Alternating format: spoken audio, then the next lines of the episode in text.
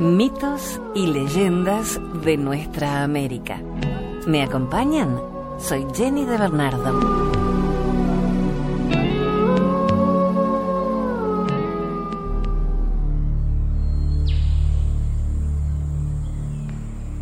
El Chajá, vigía de los guaraníes. El anciano Aguará era el cacique de una de las tribus guaraníes. En su juventud, el valor y la fortaleza lo distinguieron entre todos. Pero ahora, débil y enfermo, buscaba el consejo y el apoyo de su única hija, Taka, que con decisión lo acompañaba en sus tareas de jefe. La muchacha manejaba el arco con toda maestría y en las partidas de caza a ella correspondían las mejores piezas. Todos la admiraban por su destreza y la querían por su bondad. Muchas veces había salvado a la tribu en momentos de peligro, reemplazando al padre, que por la edad y la salud resentida estaba incapacitado para hacerlo. Además de todas esas condiciones, Taka era muy bella, de ojos negros y expresivos. En su boca de gesto decidido y enérgico, siempre había una sonrisa. Dos largas trenzas negras le caían a los lados del rostro. Un tipoy cubría su cuerpo hasta los tobillos y lo ceñía a la cintura con una hermosa chumbé. Las madres de la tribu recurrían a ella como la protectora dispuesta siempre a sacrificarse en beneficio de los otros, seguras de encontrar el remedio salvador cuando sus hijos se hallaban en peligro. Los jóvenes la admiraban por su bondad y por su belleza, y la mayoría la había enamorado secretamente. Muchos incluso solicitaron al cacique el honor de casarse con tal hermosa doncella. Pero Taka los rechazaba. Su corazón ya tenía un dueño. Arañaró, un valiente guerrero que por aquella época andaba cazando en las selvas del norte, era su novio. Con él pensaba casarse cuando regresara. Entonces, el viejo cacique encontraría en su nuevo hijo quien lo reemplazaría en las tareas de jefe. La vida de la tribu transcurría tranquila, hasta que Carumbé y Pindó, que habían salido con Petig en busca de miel de lechiguana, volvieron azorados, trayendo una horrible noticia. Al llegar al bosque en busca de panales, cada uno de ellos tomó una dirección distinta. Mientras cumplían su tarea, oyeron unos gritos aterradores. Se trataba de Petit, que sin tiempo ni armas para defenderse, había sido atacado por un jaguar cebado con carne humana, y nada pudieron hacer sus compañeros para salvarlo. El animal mató al indio, lo destrozó con sus garras, casi ni rastros quedaron de él. Carumbé y Pindó no tuvieron más remedio que huir y ponerse a salvo. Llegaron jadeantes y sudorosos y contaron lo sucedido. La noticia causó consternación y miedo en la tribu, porque hasta entonces ningún animal salvaje se había acercado al bosque, donde ellos iban a buscar frutos de banano, de algarrobo, de burucuyá, que les servían de alimento. Desde ese día todos perdieron la serenidad. Por eso guardaron precauciones, aunque resultaba imposible impedir que el jaguar merodeara continuamente. Desde ese día todos perdieron la serenidad, por eso guardaron precauciones, aunque resultaba imposible impedir que el jaguar merodeara continuamente. Muchas fueron las víctimas del sanguinario animal. El Consejo de Ancianos se reunió para tomar una determinación que pusiera fin a semejante amenaza decidieron que sería necesario asesinar a quien tantas muertes producía. Para conseguirlo, un grupo de valientes debía buscar y hacer frente a la terrible fiera hasta terminar con ella. El cacique aprobó la determinación de los ancianos. Pidió que se presentaran ante él los jóvenes de la tribu listos para llevar a cabo esta empresa. Grande fue la sorpresa del jefe cuando comprobó que solo se acercó un muchacho, Pirá U. De los demás, ninguno quiso exponer su vida, Pirá U sentía gran admiración por el viejo cacique.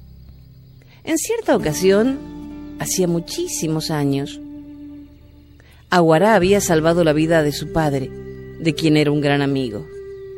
Fue un verdadero acto de heroísmo. El cacique había puesto en peligro su propia vida. Él, en ese entonces un niño, quedó agradecido para siempre. Y esta resultaba la única oportunidad para demostrarlo. Sería el encargado de librar a la tribu de tan terrible amenaza. Sin ayuda de nadie, confiado en su valor y en la fuerza que le prestaba la gratitud, partió a cumplir tan temeraria empresa. Gran ansiedad reinó en la tribu el siguiente día. Todos esperaron al valiente muchacho, deseosos de verlo llegar con la piel del feroz enemigo. Las esperanzas se desvanecían. Pirau no regresaba y hubo una nueva víctima del jaguar. Se reunió el consejo y se pidió la ayuda de los jóvenes guerreros. Pero esta vez nadie respondió. El miedo resultaba demasiado poderoso. Era increíble que justo ellos que habían dado tantas veces prueba de valor y de audacia se mostraran tan cobardes. Taka, furiosa, reunió al pueblo y gritó, me avergüenzo de pertenecer a esta tribu de cobardes. Estoy segura de que si Arañaró estuviera entre nosotros, se encargaría de matar al sanguinario animal. Pero en vista de que ninguno de ustedes es capaz de hacerlo, yo iré al bosque y volveré con su piel. Deshonor les traerá reconocer que una mujer tuvo más osadía. Cobardes. El padre se opuso a que Taka llevara a cabo una empresa tan peligrosa. ¿Qué haría el pueblo sin ella? ¿Qué sería de él si a ella le pasaba algo? Hija mía, le dijo, tu decisión me honra y me demuestra una vez más que eres digna de tus antepasados. Mi orgullo de padre es muy grande. Te quiero y te admiro. Pero la tribu te necesita. Mi salud no me permite ser como antes y sin tu apoyo no podría gobernar. Padre, cuento con la ayuda de los dioses. Volveré con mi presa, dijo muy segura. O, si permitimos que el sanguinario animal continúe con sus desmanes, no podremos llegar al bosquecito en busca de alimentos y la vida aquí será imposible. Fue tal la resolución de la joven que el anciano tuvo que acceder. Las razones que le daba su hija eran justas y claras, y no había otra manera de librarse de enemigo tan cruel. Taka empezó con los preparativos para ponerse en viaje ese mismo día al atardecer. A punto de partir, varios jóvenes trajeron la noticia de que los cazadores que habían ido a la selva del norte se acercaban, que estaban a corta distancia de los toldos. Fue para Taka una noticia que la llenó de placer y de esperanza. Entre los cazadores venía Arañaro, su novio, y Taka abrigó la esperanza de que él podría acompañarla para matar al jaguar. Impacientes, aguardaron la llegada de los bravos cazadores, los que se presentaron cargados de innumerables animales muertos, pieles y plumas obtenidos después de tantos sacrificios y peligros. La tribu los recibió con gritos de alegría y de entusiasmo. Delante de todos se hallaba el cacique y su hija Taca, rodeados por los ancianos del consejo. El viejo Aguará saludó a los valientes muchachos que se apresuraron en mostrarles las piezas más hermosas. Arañaró, después de agasajar al jefe como una prueba de su gran amor, le ofreció a Taka un presente, una colección de las más vistosas y brillantes plumas de aves del paraíso, de tucán, de cisne, de garza y de flamenco. El gozo y la satisfacción se notaron en el rostro de la doncella, que con una apretada sonrisa le agradeció. Después, cada uno volvió a su toldo. Aguará, Taca y Arañaró quedaron solos. El sol se había ocultado detrás de los árboles del bosque cercano. Las nubes fueron teñidas por un reflejo rojo y oro. Desde lejos se oyó el grito lastimero del Urutaú. En ese momento, el viejo cacique le comunicó a Arañaró el mal que amenazaba a su pueblo y la decisión de su hija. El joven guerrero no daba crédito a lo que escuchaba. ¿Cómo era posible que solo un indio se hubiera atrevido a enfrentar al animal? ¿Qué clase de hombres componían la tribu si aceptaban que la peligrosa empresa la llevara a cabo una mujer? Todos le temen al jaguar, creen que es un enviado de Añá, imposible de vencer, fue la respuesta de Aguará. Sin poder cambiar la decisión de la joven, Arañaró resolvió acompañarla, y cuando la luna envió sus primeros destellos sobre la tierra, marcharon en pos del enemigo. La esperanza de terminar con él los alentaba. Cuando llegaron al bosque, Arañaró aconsejó prudencia a su compañera, pero ella, con el deseo de acabar de una vez por todas con el carnívoro, adelantándose lo animaba. Yajá, yajá, vamos, vamos. Cerca de un ñandubay se detuvieron. Habían oído un rozamiento en la hierba. Supusieron que el jaguar estaba cerca. Y no se equivocaban. Al salir del matorral vieron dos puntos luminosos que parecían despedir fuego. Creyeron que se trataba de los ojos de la fiera, que buscaban a quienes pretendían hacerle frente, y al acercarse un poco más, lo confirmaron. Arañaró apartó a su novia y la obligó a permanecer detrás de un añoso árbol. Casi de improviso se le abalanzó. Fueron momentos trágicos. El hombre y la fiera luchaban por sus vidas. Arañaró era valiente, pero el jaguar contaba con demasiada fuerza salvaje. Taka, que desde su escondite seguía con ansiedad una lucha tan desigual, se estremeció un zarpazo desgarró el cuello del indio, al mismo tiempo que hería con su cuchillo al animal. Juntos rodaron manchando la tierra de sangre. Taca corrió hasta la bestia agonizante, que con sus últimas fuerzas la atacó en un nuevo combate. Todo fue en vano. En esa prueba de valientes, ninguno salió victorioso. Taca, Arañaró y el jaguar pagaron su heroísmo con la vida. En la tribu intuían la muerte de los jóvenes.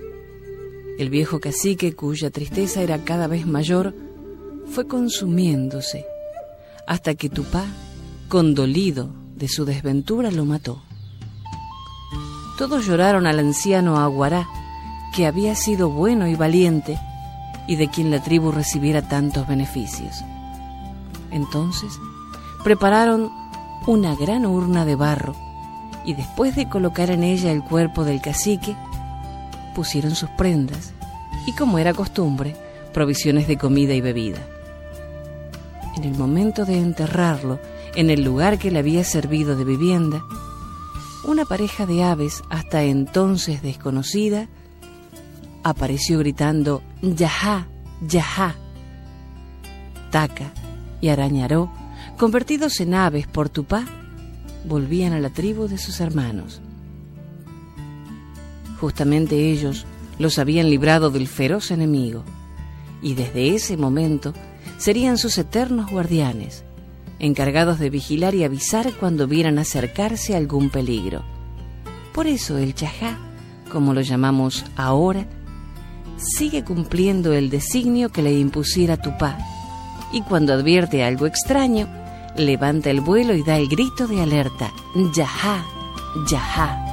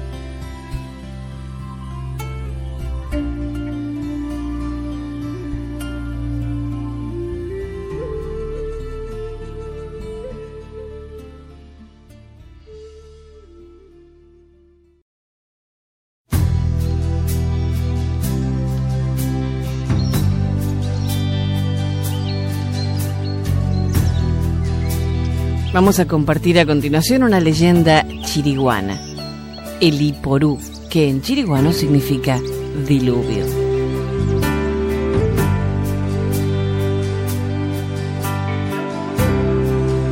Todas las razas indígenas guardan la tradición del diluvio, que por otra parte es universal. Entre los guaraníes era Tamanduaré, el sumo sacerdote de Tupán, quien tuvo noticias anticipadas del diluvio y se puso en resguardo sobre una elevadísima palmera con algunas familias que después formaron las colonias guaraníes. Entre los araucanos fue el Futaleufú, y con leves variantes la tradición se repite en todas las razas. Antojósele un día a la Guaratumpa, dios zorro o zorro poderoso, destruir la obra del Dios verdadero, haciendo morir bajo las aguas a todos los seres humanos. Complicóse para ello con el Iguazú, agua grande, que tiene encerrado en sus entrañas a Taobí, el genio del mal. Consecuentes con ese propósito, abrieron las orillas de todos los mares y ríos, y pronto las aguas inundaron la tierra. Estas totalmente libres, querían llegar al cielo en su loco desenfreno. Bajo aquel mar inmenso, que llegó a una altura fantástica, pereció la raza humana. Pero antes que se concretara la total destrucción del chiriguano, en el que se circunscribía la humanidad, una mujer tomó a sus dos niños, varón y mujer, y los introdujo en un choguá, mate grande, y los dejó a merced de las aguas. Después de mucho tiempo las aguas bajaron y la casualidad quiso que la pareja descendiera en el Paraguay, donde se afincaron y volvieron a multiplicarse. Los dos niños no murieron de frío como podría suponerse, porque Cururú o Guaycurú, el sapo, sintiendo compasión por ellos, les trajo fuego en el paladar. Desde entonces, los chiriguanos nunca persiguen a los sapos y no permiten que nadie lo haga, en razón a la leyenda que le atribuye un papel tan preponderante en la supervivencia de su raza.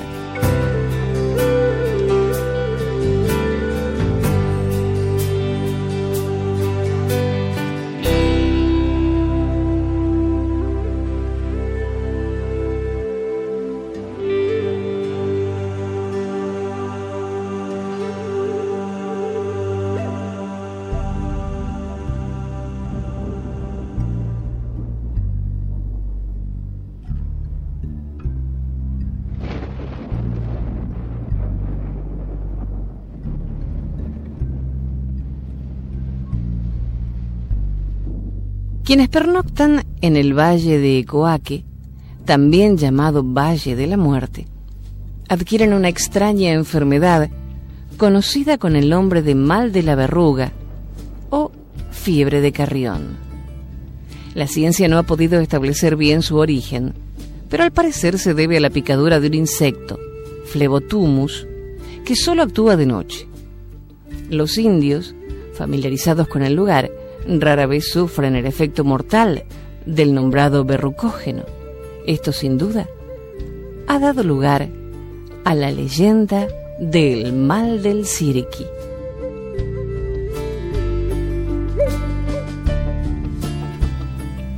Cuando los conquistadores entraron al reino del sol y lo sometieron a su arbitrio, se encontraron dueños de riquezas fabulosas, tierras fertilísimas, almacenes atestados de telas y alimentos, templos suntuosos y paisajes deslumbrantes. Ansiosos por llegar hasta los últimos reductos, quisieron explorar las sierras de Coaque, que parecían inaccesibles. Y así lo hicieron. Cuando llegaron a ella, el silencio era absoluto. Nada, absolutamente nada, turbaba aquel mutismo impresionante que parecía ocultar algo trágico. La expedición, alarmada sin causa aparente y sobrecogida por un temor inexplicable, decidió pasar la noche en un valle casi desolado, donde ningún animal salvaje daba señales de vida. A pesar de los presentimientos fatídicos, la noche transcurrió tranquila. Ni un rumor, ni un rugido, ni un aleteo blandió el aire, y ni siquiera se escuchó el lamento a la distancia del pueblo que había sido despojado de su cetro. La expedición vio salir el sol rojizo como nunca, y con la convicción de haber llegado a un lugar sagrado, emprendió el regreso sin lamentar un accidente. Pero el maleficio presentido había entrado en la gente. Al día siguiente todos, sin excepción, se vieron atacados por unas verrugas en el rostro y el cuerpo. Una anemia progresiva los fue disecando uno a uno y presas de una fiebre implacable murieron después de tres lunas exactas. Muchos días después, los conquistadores, no satisfechos de aquel extraño hecho, resolvieron enviar otro destacamento al mismo lugar para investigar la posible causa del mal. De más está decir que, a pesar de las precauciones tomadas, corrió la misma suerte. Nadie les atacaba. La vida en esa región estaba proscripta. Al menos no había vida visible. Pero fatalmente quien llegaba a ella era atacado por los sirquis, verrugas, y moría inevitablemente. Todos los que desafiaron el misterio cayeron bajo el hado inexorable de la muerte. Un día, un grupo de valientes fue y regresó en el día. Nada ocurrió. No fueron atacados por el mal. Se creyó pues que eran supersticiones y repitieron la hazaña a la semana siguiente, pasando la noche en el valle. A las tres lunas siguieron el camino de sus antecesores, con la cara y el cuerpo lleno de cirquis. Los indios de los Valles Bajos explicaron el misterio. Coaque era la morada sagrada de los dioses tutelares de la raza. Estos se habían refugiado allí para proteger a sus desgraciados súbditos, y todo extranjero que se atrevía a hollar ese sagrario moría indefectiblemente a las tres lunas, que era aproximadamente el tiempo que tardaron los intrusos para sojuzgar el imperio del sol. Por eso, Coaque castigará con la muerte, por los siglos de los siglos, a todos los extranjeros que pongan sus plantas en el sagrario de los dioses tutelares de los incas.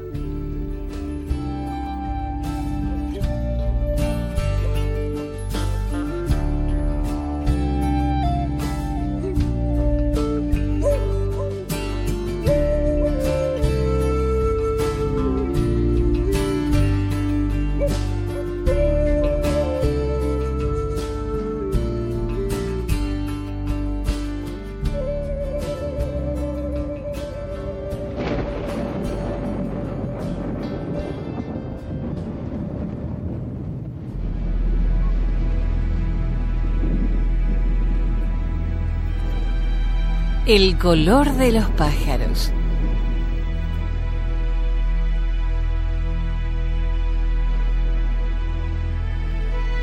Al principio de los tiempos, todos los pájaros eran de color marrón. Solo se diferenciaban en el nombre y la forma.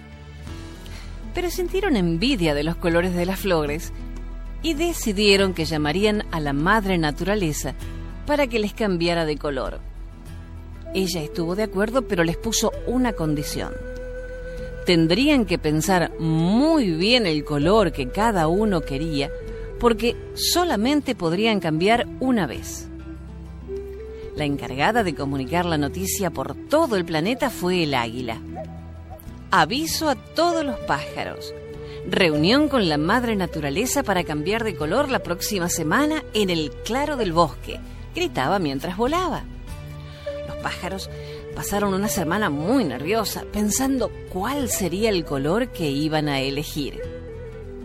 Llegado el gran día, todos se reunieron muy alborotados alrededor de la madre naturaleza. La primera que se decidió fue la urraca. Quiero ser negra, con algunas plumas de tono azul cuando les dé el sol, blanco el pecho y blanca la punta de las alas. La madre tomó su paleta y la coloreó, mientras el resto de los pájaros comentaban lo elegante que eran los colores elegidos por la urraca. El periquito fue el siguiente en elegir. Yo quiero manchas blancas, azules y amarillas por todo el cuerpo. Todos estuvieron de acuerdo en que esos colores le favorecían mucho. El pavo real se acercó contoneándose y con su voz chillona pidió, para mi hermosa cola quiero colores que se vean desde muy lejos, azules, verdes, amarillos, rojos y dorados. Los demás pájaros sonrieron ya que conocían lo presumido que era el pavo real. El canario se acercó veloz. Como me gusta mucho la luz, quiero parecerme un rayo de sol. Píntame de amarillo. El loro llegó chillando. Para que el resto de los animales me puedan ver, quiero que me pongas los colores más llamativos de tu paleta. Todos pensaron que era muy atrevido al elegir esos colores, pero el loro se alejó muy contento. Poco a poco, el resto de los pájaros fueron pasando por las manos de la madre naturaleza. Cuando los colores de la paleta se habían acabado y los pájaros lucían orgullosos sus nuevos vestidos, ella recogió sus utensilios de pintura y se dispuso a volver a su hogar. Pero de repente, una voz le hizo volver la cabeza. Por el camino venía corriendo un pequeño gorrión. Espera, espera, por favor, gritaba. Todavía falto yo. Estaba muy lejos y he tardado mucho tiempo en llegar volando. Yo también quiero cambiar de color. La madre naturaleza le miró apenada. Ya no quedan colores en mi paleta. Bueno, no pasa nada, dijo el gorrión tristemente, mientras se alejaba cabizbajo por el camino. De todas formas, el color marrón tampoco está tan mal. Espera, gritó la madre naturaleza. He encontrado una pequeña gota de color amarillo en mi paleta. El gorrión se acercó corriendo muy contento. La madre naturaleza mojó su pincel en la gota y agachándose tiernamente, le pintó una pequeñísima mancha en la comisura del pico. Por eso, si os fijáis detenidamente en los gorriones, podréis descubrir el último color que la madre naturaleza utilizó para colorear a todas las aves del mundo.